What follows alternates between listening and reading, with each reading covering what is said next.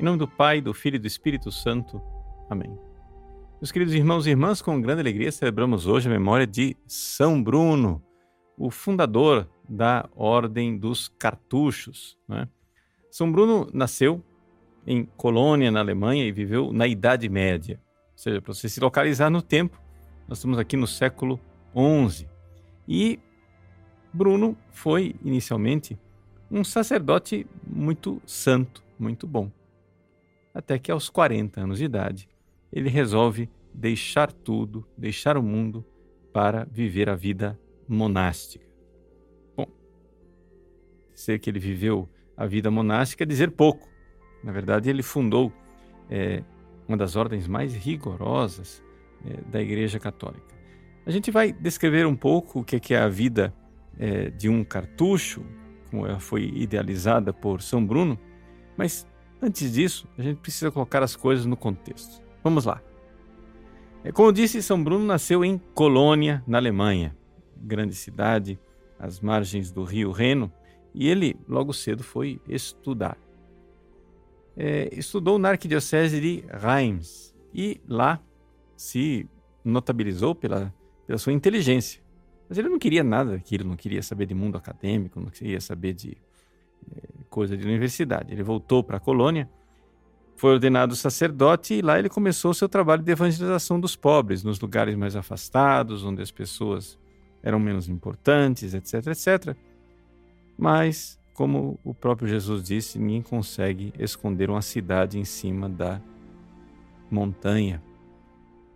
São Bruno começou a brilhar com a sua santidade e o arcebispo de Reims, onde ele tinha estudado, se recordou da sua santidade e disse: Não, esse rapaz tem que vir para cá para ajudar a formar né, novos padres, formar as pessoas na busca da, da verdade, da santidade. E assim foi.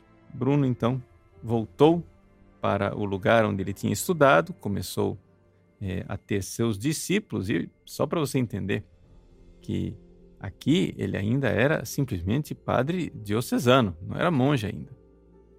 Mas era tão santo, tão profundo e tão inteligente que ele fez grandes discípulos, entre os quais discípulos, né, um se tornou santo canonizado, ou seja, se tornou bispo de Grenoble, São Hugo, e um outro se tornou papa, né?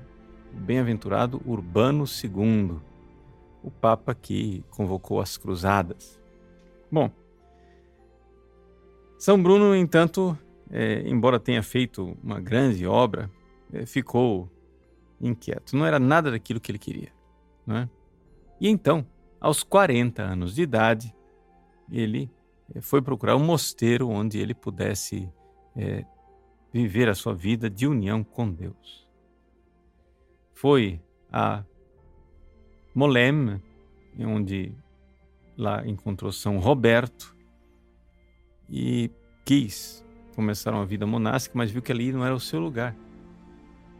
E ele então né, partiu em peregrinação para encontrar o seu antigo discípulo, São Hugo, que agora era bispo de Grenoble. E no meio do caminho, na viagem, né, ele então teve um sonho. Nesse sonho, ele encontrou eh, três anjos que falavam da, da fundação da nova ordem que ele iria realizar. E naquela mesma noite, né, esses mesmos anjos apareceram para São Hugo, lá em Grenoble, dizendo: ó, é aqui que vai ser né, a, o novo o lugar onde você deve colocar essa nova ordem. Então, né, foi naquele lugar mostrado em sonho que se fundou o primeiro mosteiro, né? La Chartreuse, a Cartucha, né?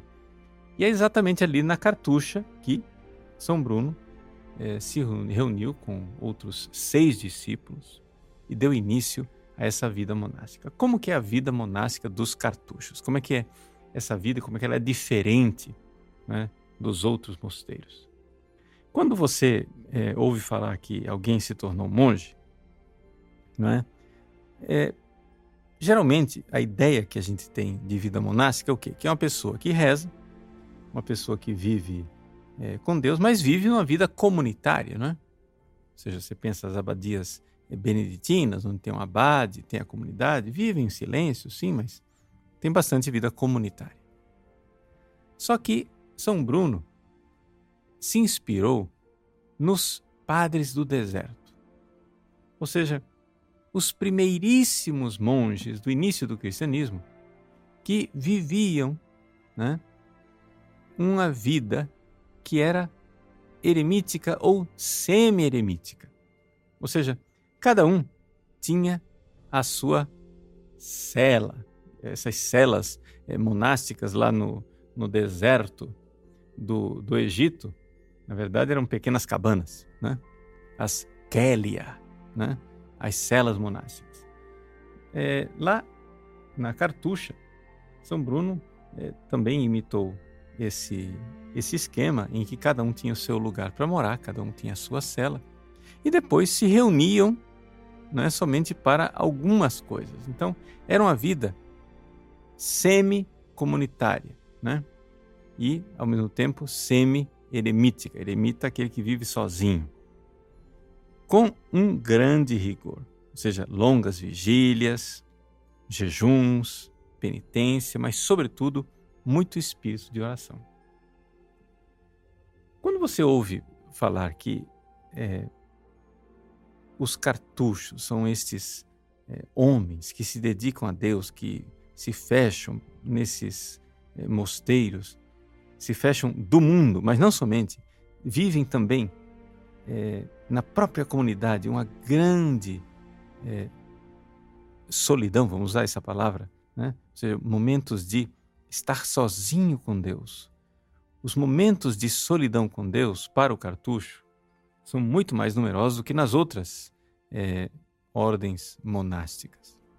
Quando você ouve tudo isso, qual é a tendência das pessoas? Nossa, mas que radicalismo, que coisa tremenda, né? Eu conheço, por exemplo, o caso de é, uma pessoa que entrou para a ordem cartucha, né? E um conhecido, quando ouviu falar que, que ele iria entrar para ser cartucho, chorou.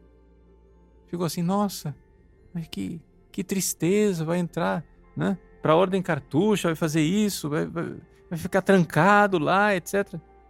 As pessoas não entendem. O que é que leva um monge como São Bruno, que era um padre tão bom, que fazia o bem, pregava, o evangelho, convertia as pessoas, o que é que faz com que ele vá lá se fechar agora dentro de um mosteiro?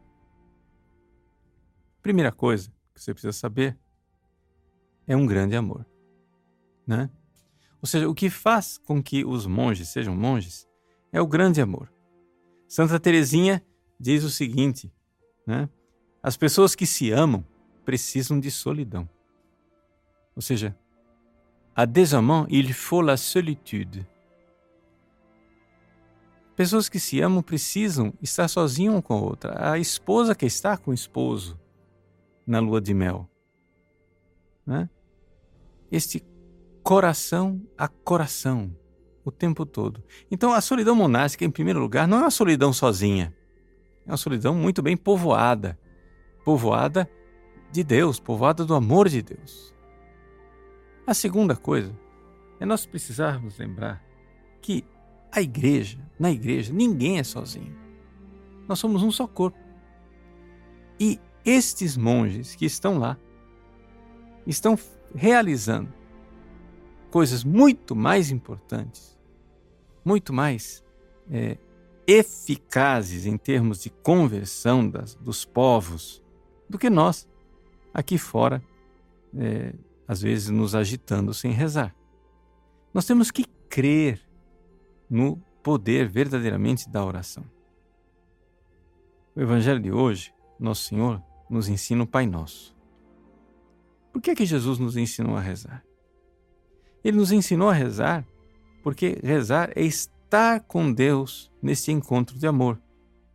e rezar é ao mesmo tempo estar com Deus nesta realidade profundamente ativa que é a salvação da humanidade. Pela oração, pela nossa entrega, pela nossa confiança em Deus, nós salvamos muito mais almas do que nas nossas agitações solitárias, né? Ou seja, no fundo, no fundo, nós estamos sozinhos é quando nós tentamos salvar as pessoas e o mundo com nossas próprias forças. Mas se nós estamos rezando, então não tem solidão. Nós estamos agindo com aquele que é o único que pode, o único que realmente faz e transforma. Então, que São Bruno seja para nós um farol luminoso desta realidade, da eficácia, da entrega e da oração de Deus que faz e realiza maravilhas nos membros de sua igreja.